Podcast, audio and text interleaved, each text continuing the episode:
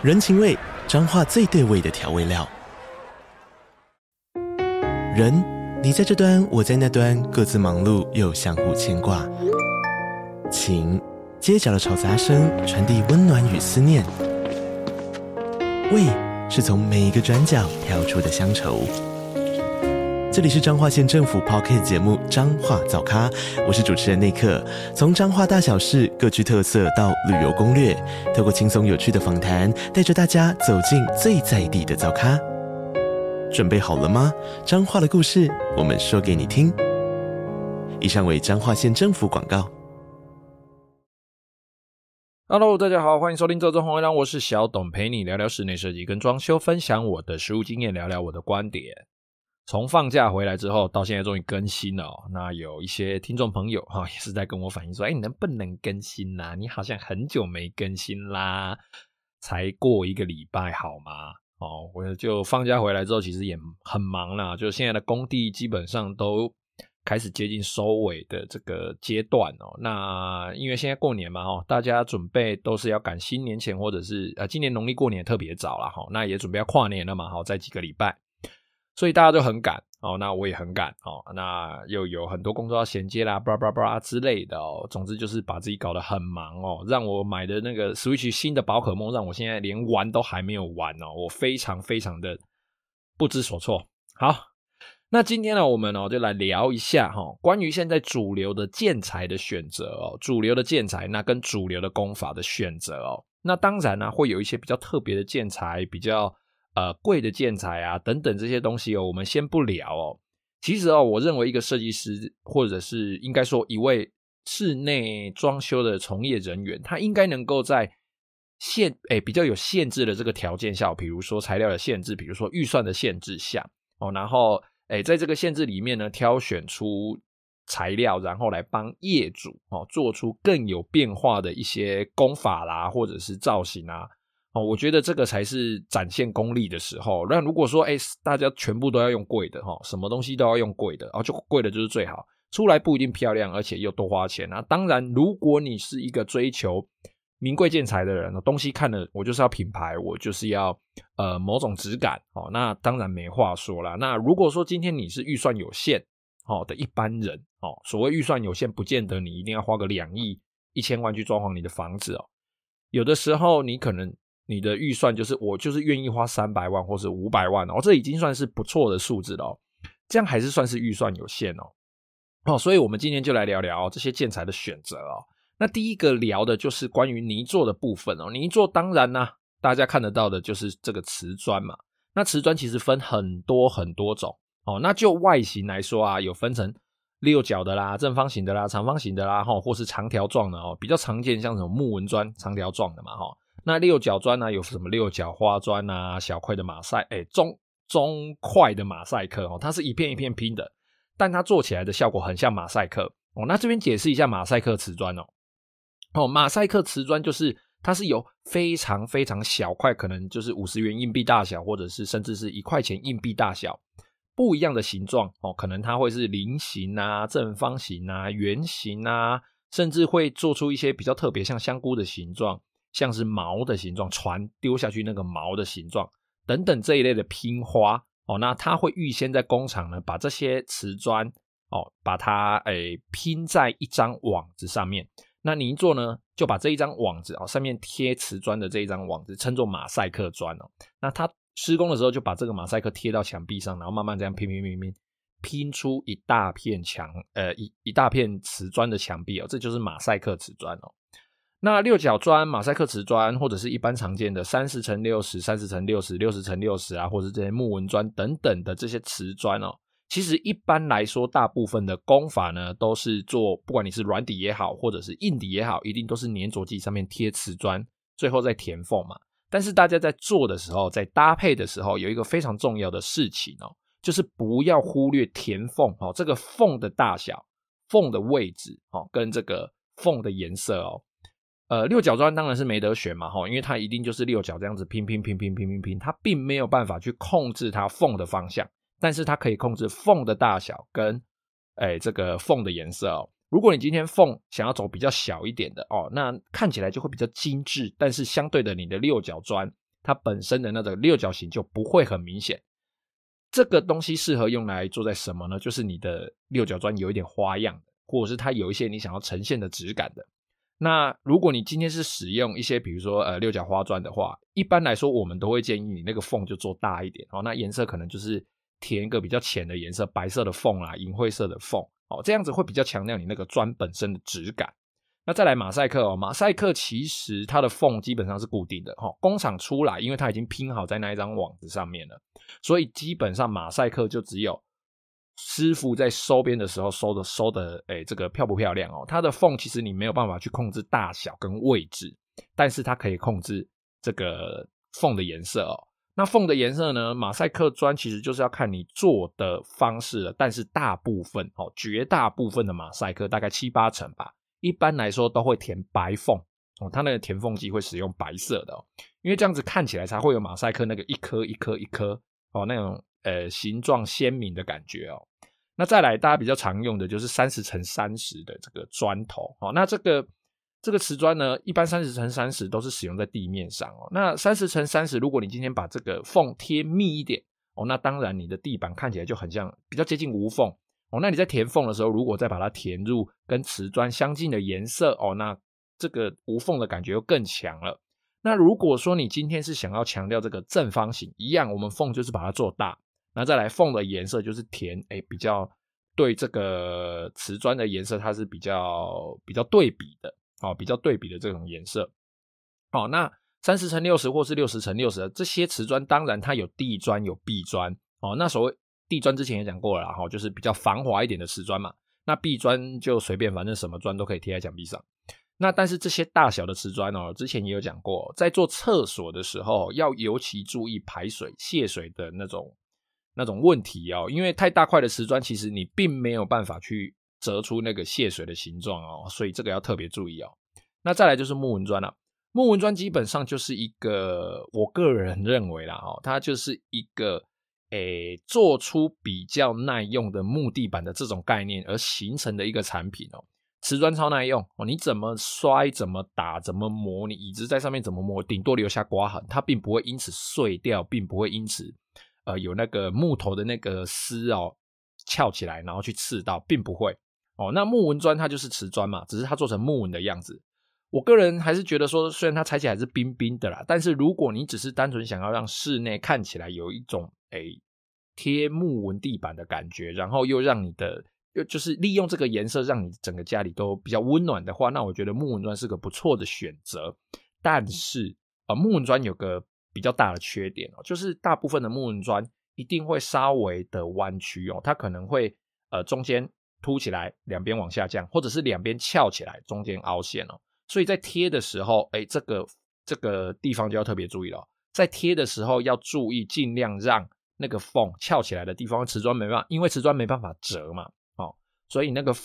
贴的地方就要注意说，哎，不要让它翘曲的部分看起来太明显。再来，木纹砖应该很少人很少人会贴齐的吧？我所谓的贴齐的，就是头接头，尾接尾，然后第二排也是头接头，尾接尾，然后你就会像是打九宫格一样把这个。瓷砖贴起来，就我觉得看起来会蛮奇怪的，太整齐了哦。一般木纹砖在贴，应该会是先说了哈，这是个人主观的的美感哈，就是个人的关系哦。我认为瓷砖哈，这个木纹砖应该是要稍微有点交叉哦，我们俗称的高钉哦，就是诶，它有点像爬楼梯那个游戏，就是画画三四条线。我不知道爬楼梯这个游戏现在人知不知道？就是画个几条线，然后中间画几条横的、短的，然后开始遇到线就转弯，遇到线就转弯这样子。就是你木纹砖要贴交叉的就对了。然后你那个缝呢，基本上应该都要留到两厘米或三厘米哦，因为木纹砖大部分是没有修边的，所以它那个边哦都会比较圆润一点。如果你今天缝还留得太大，再加上它那个圆润的倒角，你那个缝就会有放大的效果，看起来就会很大很大。所以一般来说，木纹砖会。尝试着把它的缝控制在两 mm 左右，哦，都零点二公分左右，这样子那个缝看起来，呃，既不会太大，那也有分割这个瓷砖形状的效果。那在我们贴瓷砖之前，哦，现在就来讲到更下面的地方了。在我们贴瓷砖之前呢，这个泥作会打底嘛，哦，那打底呢，其实打底不分地面或者是墙壁哦，其实它的搅拌的这个水泥沙，它都是使用比较粗一点的。哦，它的这个颗粒会比较粗啦，然后再调配上这个比例哦，相对哦，相对粉光来说，相对细的来说，它比较不会那么精准，但是这也是相对的，它还是有一个固定的范围啦，只是说它误差容许值比较大一点。哦。那打底呢，其实主要就是打平哦，就是墙壁要平，我们会有镭射哦，就把它弄直。那这个地板呢，哈，它到底是该往哪边斜啦，或者是说，哎，我们地板是不是要多平啊？这个时候都是打底就要决定好的。那在打底完之后，当然就是做防水嘛。那防水现在主流的材料，一般来说，像是地板部分的话，就是 PU 哦，就 PU 或者是弹泥，但我一般不建议使地板也使用弹泥啦，因为弹泥会水解哦，弹泥遇到水哦，长期浸泡之后，它其实会那个树脂会被分解掉，那这个防水可能就会失效。一般如果要使用弹泥的话，我还是建议使用双翼型弹泥哦，尽量不要使用单翼型的，因为单翼型的基本上就是做个。呃，做感觉的，它还是有用，只是它年限比较短，然后失败率比较高哦，并不是说单翼的不好，只是它还是有这些缺点在哦。防水的话，我还是觉得说，哎，真的要安全，那就是 PU 哦，那墙壁在做弹力。那当然呢，大家也知道哈，我常用的那个细酸酯防水哦，啊，那当然这个东西它就稍微单价比较高一点，但它施工比较快嘛，哦，所以防水大概有这几种哦，比较常见的建材可以选择。那再来就是水泥粉光了哦，很多人很喜欢那种清水磨风哦，那就以为这个清水磨风它就是哎，直接水泥弄一弄就直接这样子涂上去，把它把它怎么怎么讲抹金慢金慢慢平，就是把它 抹金。我我这样翻译不知道对不对？反正呢，这个粉光就是拿着那个泥做的这个慢刀，然后就去把它慢平，然后把它打亮，就这样子而已。但是呢，其实如果你是使用水泥哦这种材料，水泥这种材料去把它抹平的话，其实水泥是会裂的哦，因为水泥在它干燥的过程中，它产生的水化作用啊，以及一些空气等等这些东西，其实它的水汽是会一直跑出来的，所以它会产生很多裂痕。如果你想要清水磨风，然后又看起来又让它不想裂的话，其实有非常非常多的方法哦，包含特殊涂料哦，那包含像是现在网络上大家都查得到的乐土哦。那跟一些呃后置清水膜哦，像这些东西，它都可以达到我的表面看起来就是清水膜的样子，但是它不会像水泥一样产生裂痕哦。好，那说完水泥之后呢，我们就来说说板材的选择哦。那板材的选择呢，呃，一般的业主他他们口语哈、口语讲出来都会觉得说，哎，我这个柜子我外面的皮要贴什么颜色哦？他们大概都会这样讲。实际上哦，这个东西并不是把皮贴上去哦。我们在做柜子、做板子、做门板等等木工的这些东西，它并不是我们做一块板子做完之后再把那个皮贴上去。其实贴皮是非常非常麻烦的事情哦。或者是像有些业主哦，他会认为说，呃，他家里的柜子要翻新哦，他就就就找我们去嘛。然后呢，他就说啊，我这个柜子要翻新，我只只是想要在上面贴个皮而已。诶，告诉大家，贴皮这个动作其实很麻烦。哦，因为它需要的工很多，然后贴出来不见得漂亮，因为皮薄薄的嘛，哦，皮这样薄薄的。如果大家有贴过这个透明胶带，比较大卷的那一种，你就尝试一下，把这个透明胶带贴在一个平面上，然后它里面不能够有任何的气泡，不能够有任何的杂质，然后它贴上去之后，就是一定要完完全全透透明明、平平整整的哦。你试一下你就知道多难了哦，更何况是在柜子上面贴上这些皮哦。那贴皮一般就只会用在收边跟圆弧哦。那说回来哦，那到底柜子这种外面的这个颜色哦，这个颜色到底是怎么产生的呢？其实它是在于板材一开始的选择，我们就已经决定它是什么颜色了哦。我们一般设计师就会拿哎拿目录给大家选嘛，哦，不管它是系统柜的，不管它是木工的哦，那就会有很多颜色在上面。其实我们选的的确，我们是选那一张皮的颜色。但是实际上，我们在制作的时候来的板子呢，我们会依照它是要用在柜子，或者是它是要用在门板，或者是它是要用在贴在一些比较，比如说墙壁啊，或者是呃柱子啊这些地方去选择它不同的板厚哦。简单来说啦，哈，简单来说，我今天做了一个壁板哦，我的墙壁要贴上这个有颜色的板子，那这个有颜色的板子呢，我可能会选有一分。哎，也就是零点三公分厚度的这种夹板，上面工厂会帮我贴好业主选的那一层皮。我是贴的这个板子贴上去的哦，我是这样子贴上去的。但是因为你板子有个厚度嘛，所以你就会在侧边看到这个板子跟原来这个墙壁哦，它中间会有个接缝，那这个接缝才是我们用贴皮哦，才是真正的所谓的贴皮哦，真的只有拿皮下去把它贴起来。那又另外来说了哦，一样是壁板，那有可能我们今天会选择美耐板哦，那美耐板它就它就是一种呃，不能算是贴皮的东西，因为它本身有一定的厚度，可能零点一，可能零点二。公分啊，好，零点一公分或零点二公分，然后它是比较硬的，那它比较耐刮，但是它折弯的程度没有办法像贴皮一样哦，我可能可以折一个很小很小的弯哦，它的弯的程度大概都在三四公分的半径左右，这基本上已经是极限了，再下去它有可能会断掉哦。那当然有一些特别用来转弯的美耐板，那就另外另外再说了。哦。那美耐板这个东西它的特性呢，其实就跟大家大家所熟知的一样哦，它耐刮。哦，然后它有一些具有抗菌功能，然后它是耐燃一级，应该是耐燃一级还是耐燃三级的材料。总之它有防火的功用啦，哈。总之它有防火的功用。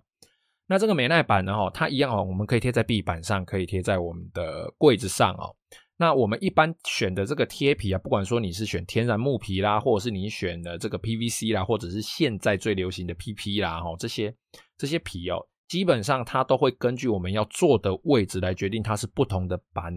板子的。这种底材哦，它的面是一样的，你看到那个颜色的面是一样的，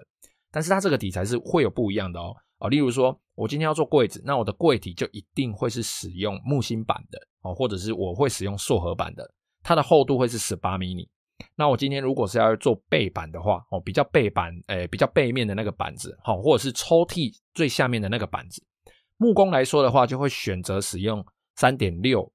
Mm 哦，零点三六公分的这个夹板，然后上面一样，它会贴一层皮哦，一样是业主选的颜色。那如果是系统柜的话呢，一般来说都会是使用零点八公分八 mm 的这个系统板哦，它就是拿来做底部做背板用的。那如果说我今天要做门片呢，哦，那门片可能是十八 mm 的。那木工啊，那个系统柜啦，系统柜可能是十八 mm 的门板哦，那做个 ABS 的封边哦。那如果是木工来说呢，除了十八 mm 的这种。双面有颜色的板子的选择之外，哦，木工还可以用所谓的台扣的工法。这个台扣的工法呢，其实就是把呃有颜色的板子，哦，有颜色的板子里面加一些骨架，然后另外一边再贴上有颜色的板子。那当然，这个中间我们可能还会再加一些材料去增厚它的厚度，以及增加它的坚固性。哦，这个就是我们木工说的台扣。也就是说，这个板子里面除了呃这个门板里面。除了外面颜色的板子中间加的这些骨架之外，其他的地方都是空心的，所以它能够有效减轻门片的重量，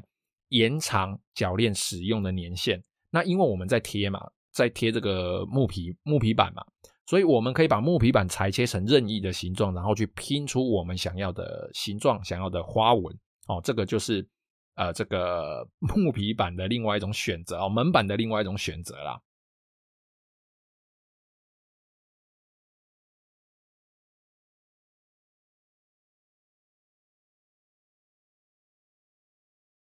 所以哦，刚刚讲到的这个美耐板啊，吼，这个木皮板啊，其实他们都是可以用相同的工法来制作，比如说贴在柜身、贴在门片，吼，或者是贴在台扣的门片外面，哦，去做这些木工的变化。那当然，哦，系统柜现在也提供这样子的服务，他们会选择哎，这个粗粗的，就是没有贴任何皮的这个塑合板，然后依照我们选的这个美耐板或是选的皮，哦，那他会帮我们加工在上面。那出来就是系统板底的哦，它的内内部是系统板，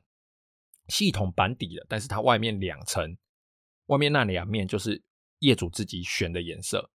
好，那再来哦，说到木工哦，大家都一定知道嘛，哈，可能会钉天花板，可能会钉壁板嘛。那这些东西，这些壁板哦，这些天花板，它里面使用的材料哦，现在主流大概有哪些呢？哦，其实永远就是那两个，脚材、细酸钙。哦，就是脚材跟细酸钙，哦，偶尔可能会使用水泥板，或者是会使用夹板，偶尔啦。但现在大部分都是使用脚材跟细酸钙。那脚材呢，其实大家就把它想象成它是一个正方形的长条状，长条状的正方形，正方形的长条状，哦，反正就是很长一条的正方形，哦，那个就是脚材，哦，它四方形的长棍子就对了。那这个棍子呢，它其实有分甲醛含量，哦，现在比较大家比较在意的甲醛含量、呃、有没有防腐，有没有防虫哦。那基本上呃台湾比较大的两个品牌哦，就是永新啊，跟另外一个叫什么来着？因为我自己都是使用永新脚材，然后所以另外一个脚材的厂牌我真的现在临时忘记了。好，不管，反正呢脚材它基本上就是用来下骨架的哦，做骨架的。你这个骨架做完，然后把矽酸盖板从上面给它钉上去之后呢，好，没事了，你永远就不会再看到那个脚材了，你永远都看不到了，因为接下来连就是油漆之后会连矽酸钙板本人你都会看不到它。那矽酸钙板跟脚材，大家之我之前就有做一些比较详尽的介绍了嘛，好，在之前的节目这边我们就不多说。基本上做完脚材跟矽酸钙板之后，接下来的面就是比如说我的面就是在贴我们上刚上面讲的。有皮的夹板啊，或者是说，哎，我们会贴一些美耐板啊，好、就是贴在这个东西上面，我、哦、去呈现我们要的颜色，或者是油漆。那聊完木工之后，接下来我们就来聊一下五金的选择。那其实五金的选择也很简单啊，就是铰链啊、滑轨啦、啊，或是什么隐藏门铰链、十字铰链啊、手把挂钩这一类的东西哦。那这一类的东西呢，其实除了铰链、滑轨之外，哦，就铰链不管不管你是隐藏门铰链、十字铰链啊，哈。除了铰链跟滑轨之外，其他的这个什么手把啦、挂钩啦这些东西哦，诶，其实它都是蛮蛮重美感的哦。就是这些东西的选择哦，我会建议就是业主最好是自己亲自去挑过，或者是跟设计师讨论一下，想要配出什么样子的感觉。不然哦，我们曾经有遇过一些案场，就是一开始业主啊说，哎，好，没关系，这个手把你你帮我配就好了。诶，结果做一做。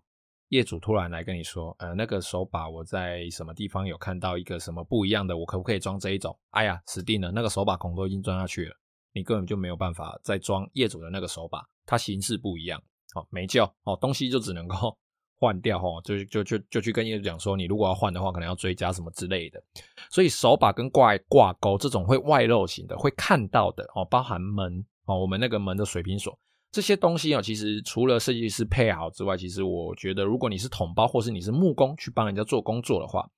我觉得你可以让业主挑一下哦，挑一下这些东西它的形状应该要长什么样子。那关于铰链滑轨的部分哦，现在基本上都是一定要有缓冲了哦，一定缓冲都是基本盘。那像什么按压啦、哦弹压式的哦，那些东西就是附加功能哦，看有需要的地方来使用。那这个隐藏门的铰链哈，顾名思义嘛，它就是拿来做隐藏门的。只是它会有几种不一样的厂牌哦，日本的、英国的、巴拉巴拉、台湾制的，它可能会哦，比如说寿命会不一样，它的调整的细节多不多哈？当然比较贵的，它可能调整细节会比较多一点，但是相对的，它可能损坏率也会比较高。那十字铰链其实它跟隐藏门铰链的那种那种做法是一样的，它就是让我们的业主哦完成之后啊看不到任何的这个铰链的痕迹，你要打开门才看得到哦。那这些东西呢，基本上就是选有厂牌的，然后啊符合你功能的哦，你要缓冲，你要弹压，你要什么附加功能之类的，有选好这样子就可以了。至于它的外形长什么样子呢？哦，大概就那个样子，然后你怎么选它都不会变哦。那再来说说哦，这个油漆类别的选择哦。那油漆类别呢，其实一般我们家里做的水泥漆哦，现在已经没有水泥漆了，现在都做乳胶漆哦。其实你以正常工法来说，就是 AB 胶 P 涂，然后打磨，再 P 涂，再打磨，然后上油漆嘛，哦，上面漆嘛。那乳胶漆呢，今天要讲的乳胶漆是要讲特别来提的是深色系，也不能说深色系，它颜色比较重的这个乳胶漆哦，颜色比较重的乳胶漆哦。这种乳胶漆呢，其实它做法非常非常的麻烦哦。它不能够在一般的 PAV 胶，然后做完补土、再打磨、再补土之后，就直接上这个深色乳胶漆哦。这样子的话，你从侧面看，你就会看到一块亮亮的哦，那一块颜色特别亮啊，那另外一块颜色特别暗，不是它没有补平哦，是它呈现出来的质感不一样哦。那个漆就会变得有一些地方会反光，有一些地方不会反光哦。深色的乳胶漆，我们在制作的时候都一定要先打过底，打过底漆哦，要打过平光底漆之后，才可以再做深色的乳胶漆哦。它不是像一般比较浅色的，像什么百合、白玫瑰、白贝壳、白巴拉巴这一类的，什么一五零一啦，哈或者什么豪辉啦这种乳胶漆，我可能喷一喷、弄一弄哦，就算它外观有什么呃瑕疵的话，基本上都看不太出来。如果你今天是选一个，比如说呃水蓝色的哦，比如说选一个深棕色的。这种乳胶漆特别去调色的乳胶漆哦，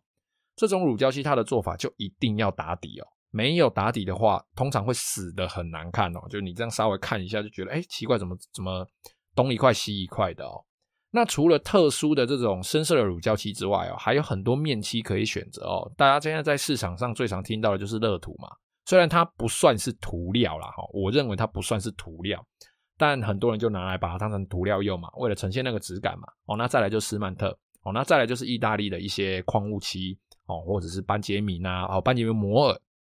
哦，这一类比较特别的漆哈，那他们他们都各有不同的工法跟做法哦。那你就看看你你挑选的这个东西，你的工班、你的设计师他有没有能力去施做这个东西，那以及你的预算能不能够符合哦，再来做挑选。再来窗帘哦，窗帘其实大部分的人在选择除了形式之外哦，很多人不知道的是布帘的部分哦。其实现在有出很多是抗敏感的布帘哦，就是它这个布帘呢，并不会造成过敏哦，它。有做过一些比较特殊的处理，哦，现在有的人会觉得说，哎，有长尘螨啊，有有这个灰尘啊，或者是它会有这个毛屑，容易造成过敏、打喷嚏干嘛的？其实现在很多布帘的布，它本身就已经做过抗过敏处理的，所以它其实不太容易会再让人产生过敏的状况，所以你就可以放心的去挑选你喜欢的颜色、喜欢的形式、喜欢的材质、喜欢的质感的这种布帘。那卷帘来说，有分什么？呃，这个木百叶卷帘。调光卷帘哦，全遮光卷帘，甚至防水卷帘都有哦。那这些东西当然它就是应用在不同的风格，应用在不同的场所。比如说防水卷帘，最大的就是使用在半户外或者是厕所的地方嘛。